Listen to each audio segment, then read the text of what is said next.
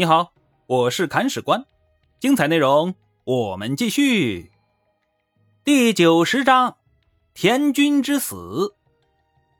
上回说到啊，猛将王茂章接到杨行密的命令，气势汹汹就要去打田军，结果还没赶到现场呢，就被台盟把功劳给抢走了。我们说田军是杨行密手下的元老级战将啊。战功赫赫，声名很是响亮。反观台盟，那就有点上不了台面了。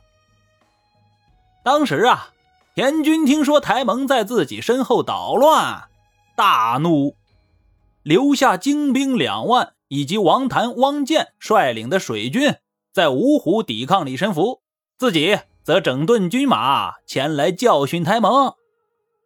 这时候的田军。依然实力雄厚啊，部骑水军都能在当地称雄。所以说啊，台盟十分小心，把军兵分成了好几个方阵，采取步步为营的策略啊，轮番交替扎营前进呢。我们说这就有点谨慎过度了呀。手下人毫不掩饰自己的不满，纷纷讥笑台盟的懦弱。但有句话说得好。小心驶得万年船，战场上的谨慎小心，往往是胜利的前奏啊！面对手下们的讥讽，台盟不以为意。他说：“田军是久经战阵的老将，足智多谋，不能不小心对待呀。”如此一来，手下人笑得更欢了。而接下来，台盟的小心得到了丰厚的回报。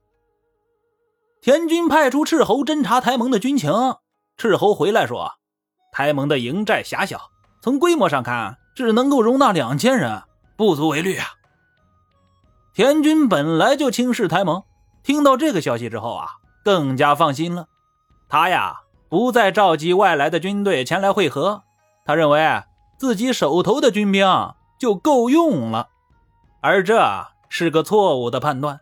田军将为此。付出惨痛的代价。接下来，田军就和台盟见面了。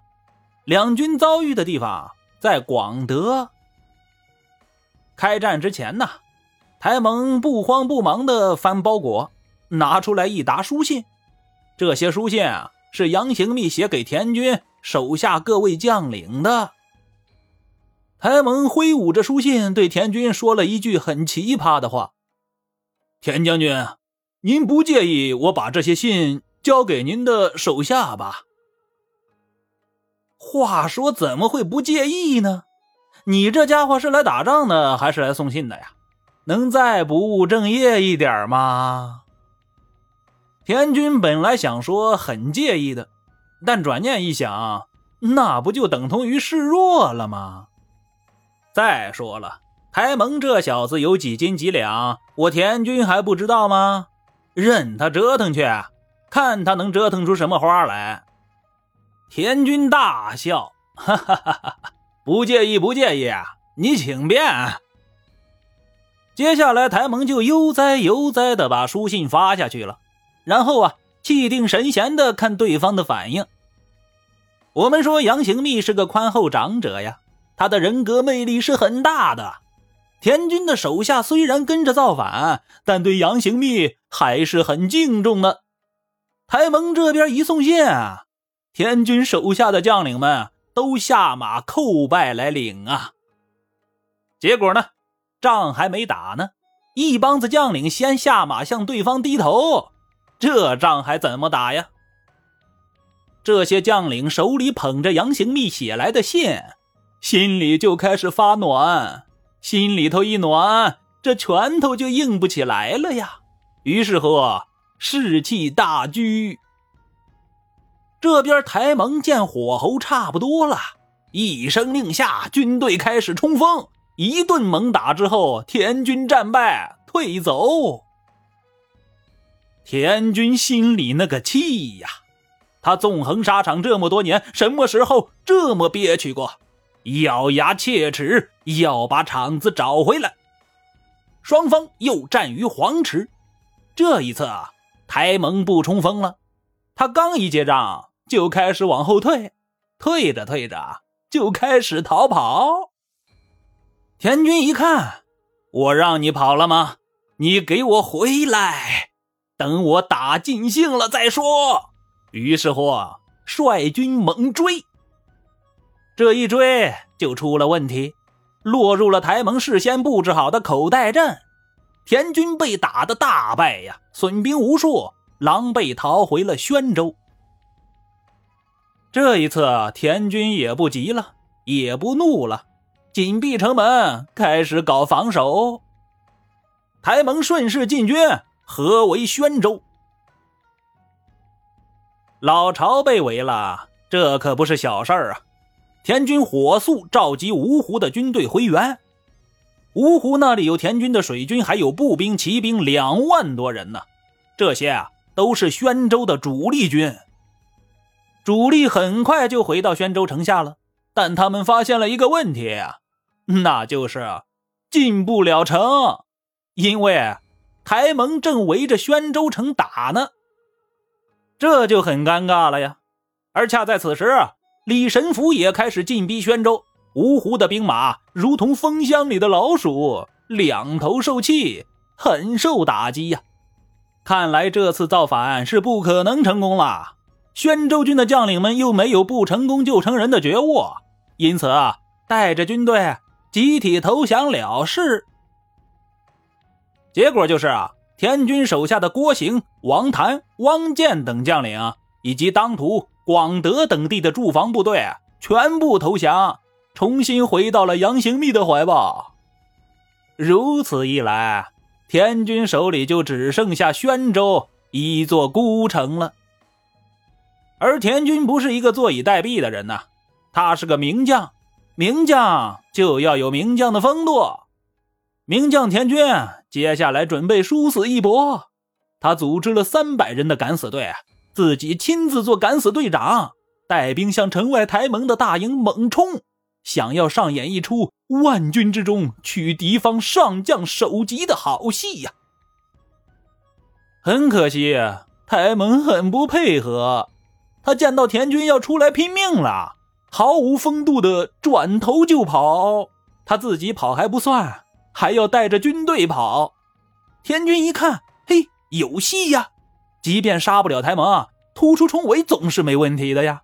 于是啊，跨过护城河。猛追，而这边台盟要的就是这种效果。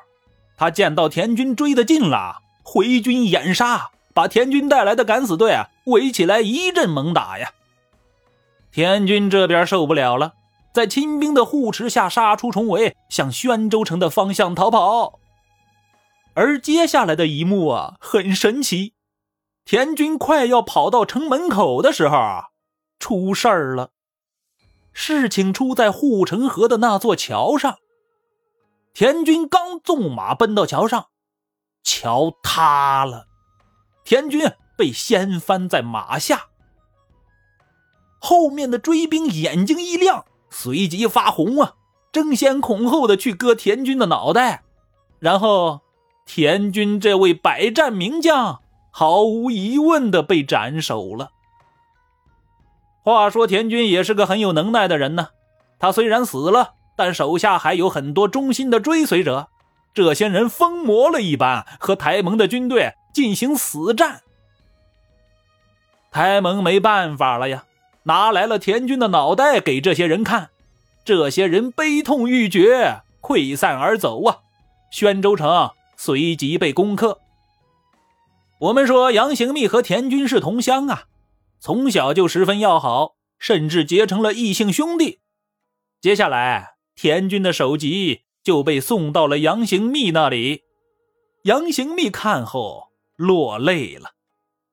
他接下来做了一件很有味道的事情，他赦免了田军的老母亲，并带着一群儿子去拜见这位老人家，与儿子们一起下跪行礼呀，以子孙之礼。来侍奉这位老人家，为其养老送终。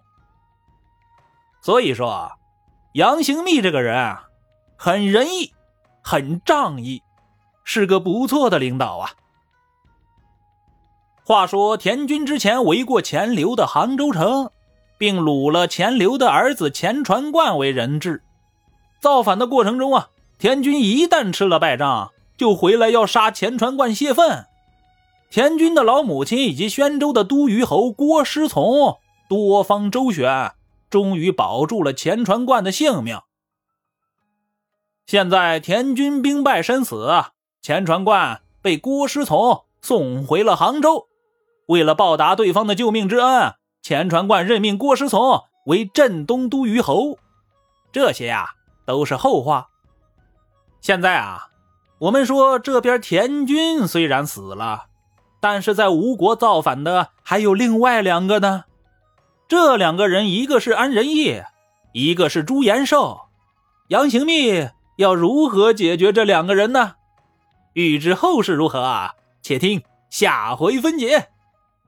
本章播讲完毕，感谢您的订阅收听。如果您有好的意见和建议，欢迎在评论区留言。如果您感觉这个专辑还不错。